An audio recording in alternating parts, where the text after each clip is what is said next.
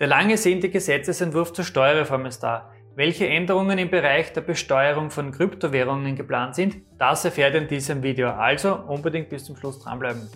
Wer Steuern versteht, kann Steuern sparen.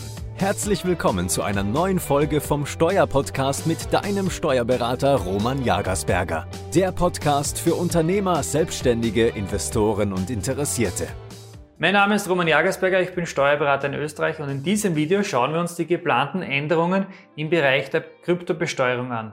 Eines vorweg, es handelt sich hier noch um, den Stadium, um das Stadium des Gesetzesentwurfs, durch den ich mich jetzt durchgekämpft habe und den wir uns jetzt näher anschauen. Das bedeutet, dass es bis zur tatsächlichen rechtlichen Umsetzung noch Änderungen geben kann und ziemlich sicher auch wird. Die Begutachtungsfrist für diesen Entwurf läuft nämlich noch bis zum 6.12.2021. Naja, wie schaut der aktuelle Entwurf nun aus? Ab dem 1. März 2022 soll sich das Steuerregime bei den Kryptoassets gravierend ändern. Wie nicht anders zu erwarten, wird auch die Einführung dieser Systemwechsel unterm Jahr und nicht zu Jahresbeginn erfolgen. Das wäre ja sonst zu einfach.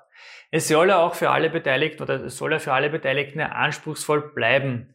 Aber immerhin, da muss man ja schon froh sein, ist dieser Start zu Beginn eines Monats und nicht etwa am 17. März um 18.33 Uhr. Hätte auch sein können.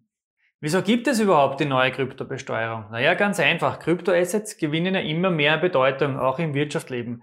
Und so muss sich auch das Steuerrecht an diese Entwicklungen anpassen. Bisher gibt es nämlich sehr viele Graubereiche, in denen man nicht mit Sicherheit sagen kann, wie die Besteuerung korrekt durchgeführt werden soll. Dies sollte hoffentlich mit der neuen Regelung besser werden.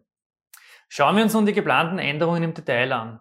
Die Besteuerung von Kryptowährungen wird nun im Paragraph 27 des Einkommensteuergesetzes aufgenommen. Wir kennen ja den Paragraph 27 EStG schon seit einiger Zeit, denn darin befindet sich nämlich die Besteuerung von Einkünften aus Kapitalvermögen, also von Aktien und sonstigen Wertpapieren. Da die Kryptos thematisch ja in diesen Bereich gut passen, werden sie nun auch in diesen Paragraph 27 aufgenommen. Im Paragraph 27b wird es dazu dann die detaillierten Regelungen geben. Künftig wird die folgende Unterscheidung notwendig sein, nämlich erstens die laufenden Einkünfte von Kryptowährungen, also die Früchte, die generiert werden dadurch, und Punkt zwei Einkünfte aus realisierten Wertsteigerungen, also von Gewinnen aus Verkäufen, so wie es ja bei den Aktien auch schon lange der Fall ist.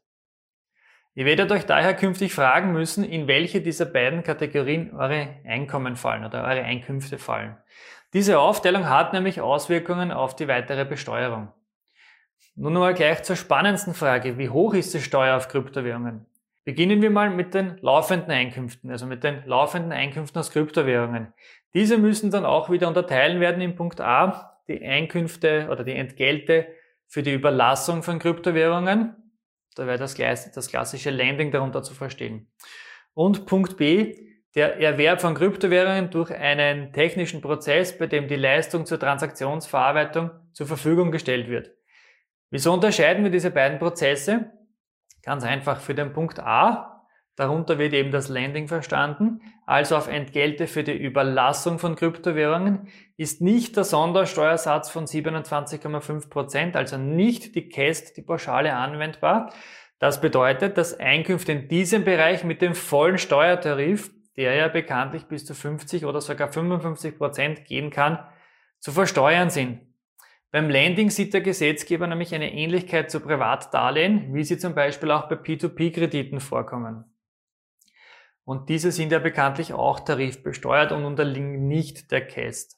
Auch Gesellschafter einer GmbH, die ihrer eigenen Gesellschaft ein Darlehen geben und das äh, ja, gegen Zinsen, also ein verzinstes Darlehen, auch dann sind die Zinsen beim Gesellschafter natürlich auch steuerpflichtig und die sind auch mit dem Tarif. Also man sieht doch ja die, die Verwandtheit und somit ist es nachvollziehbar, wieso für Lending der volle Tarif gilt.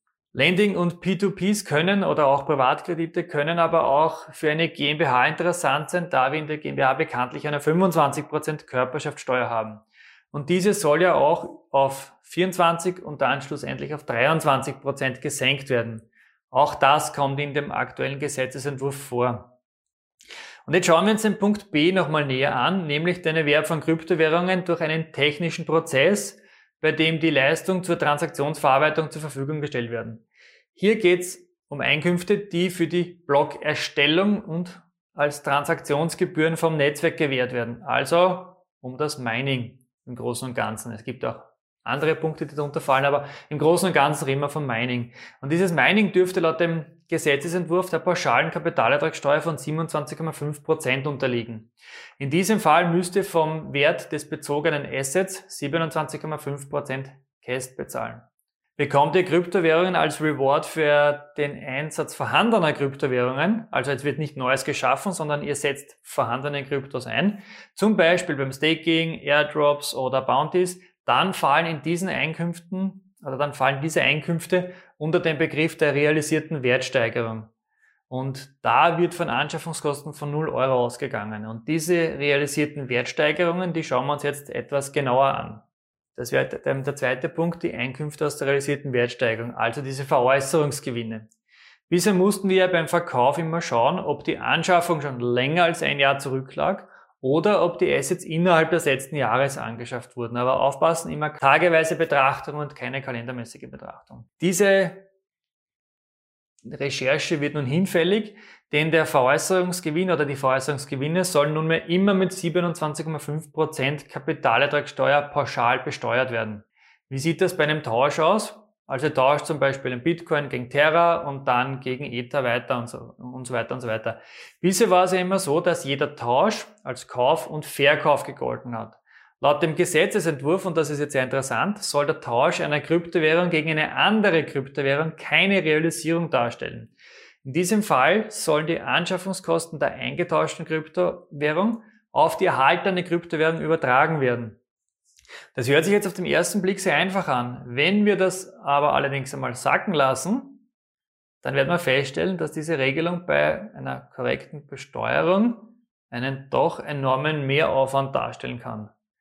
Da wird noch einiges auf uns zukommen. Den Programmierern von Blockbit und anderen Coin-Tracking-Plattformen wünsche ich jetzt starke Nerven für die technische Umsetzung.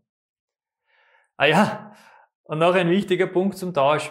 Tauscht ihr eure Kryptos ähm, nicht gegen andere Kryptos, sondern zum Beispiel gegen Wirtschaftsgüter oder Leistungen, dann gilt dieser Tausch schon als steuerpflichtiger Verkauf. Das heißt, diese Regelung bleibt nur, wenn ich von Krypto auf Krypto tausche, dann ändert sich das. Das heißt, bezahlt ihr zum Beispiel eine Rechnung mit Bitcoin, dann ist das ein steuerpflichtiger Vorgang. Ihr verkauft diesen Bitcoin dann. Wie sieht es mit Verlusten aus Kryptowährungen aus? Naja, Verluste aus Kryptos können mit anderen positiven Einkünften, für die ebenfalls der Sondersteuersatz von 27,5% gilt, das ist ganz wichtig, mit diesen Einkünften äh, können die Kryptoverluste verrechnet werden. Nicht möglich ist eine Verlustverrechnung oder ein Verlustausgleich mit Sparbuchzinsen. Eh klar, weil bei diesen ist ja die Cast immer noch 25% und eben nicht 27,5%. Und auch nicht möglich ist eine Verrechnung mit Zuwendungen aus einer Privatstiftung. Daraus schließe ich jetzt, dass ihr Verluste aus Kryptos auch mit Gewinnen aus Aktien verrechnen könnt und natürlich auch umgekehrt. Was jedoch nicht geht, ist, dass ihr die Kryptoverluste mit anderen Einkünften aus anderen Einkunftsarten gegenverrechnet. Zum Beispiel eurem Einkommen aus eurem Dienstverhältnis, also als nicht selbstständige Arbeit oder zum Beispiel aus selbstständiger Arbeit oder aber auch zum Beispiel aus Vermietung und Verpachtung. Wie sieht die Abfuhr der Kapitalertragssteuer nun aus? Wenn ihr die Transaktionen über einen inländischen Anbieter abwickelt, zum Beispiel über Bitpanda oder Coinfinity, dann werdet ihr für oder dann werden die für euch die Cast berechnen und auch an das Finanzamt abführen. Die Regelungen sind hier dieselben wie bei den Wertpapierdepots. Verwendet ihr aber ausländische Exchanges, zum Beispiel Kraken oder Binance, oder auch äh, ja, alle anderen ausländischen ähm, Exchanges oder aber ihr verwendet eigene Wallets, zum Beispiel einen Ledger oder wie auch immer, dann müsst ihr euch selbst um die Besteuerung im Rahmen der Einkommensteuererklärung kümmern. Dann seid ihr selbst dafür verantwortlich. Und auch hier gilt wieder, dass die Dokumentation das A und O ist. Achtet bitte auf eine vollständige Dokumentation. Jetzt wird spannend. Die geplante Gesetzesänderung tritt mit 1. März 2022 in Kraft und ist erstmalig auf Kryptowährungen anzuwenden, die nach dem 28. Februar 2021 angeschafft wurden. Ganz wichtig, diese Fristen. Jetzt würde mich interessieren, was haltet ihr von dieser geplanten Gesetzesänderung? Schreibt mir gerne eure Meinungen dazu unten in die Kommentare. Und wie immer, wenn euch das Video gefallen hat, würde ich mich sehr über ein Like freuen und wir sehen uns wieder im nächsten Video.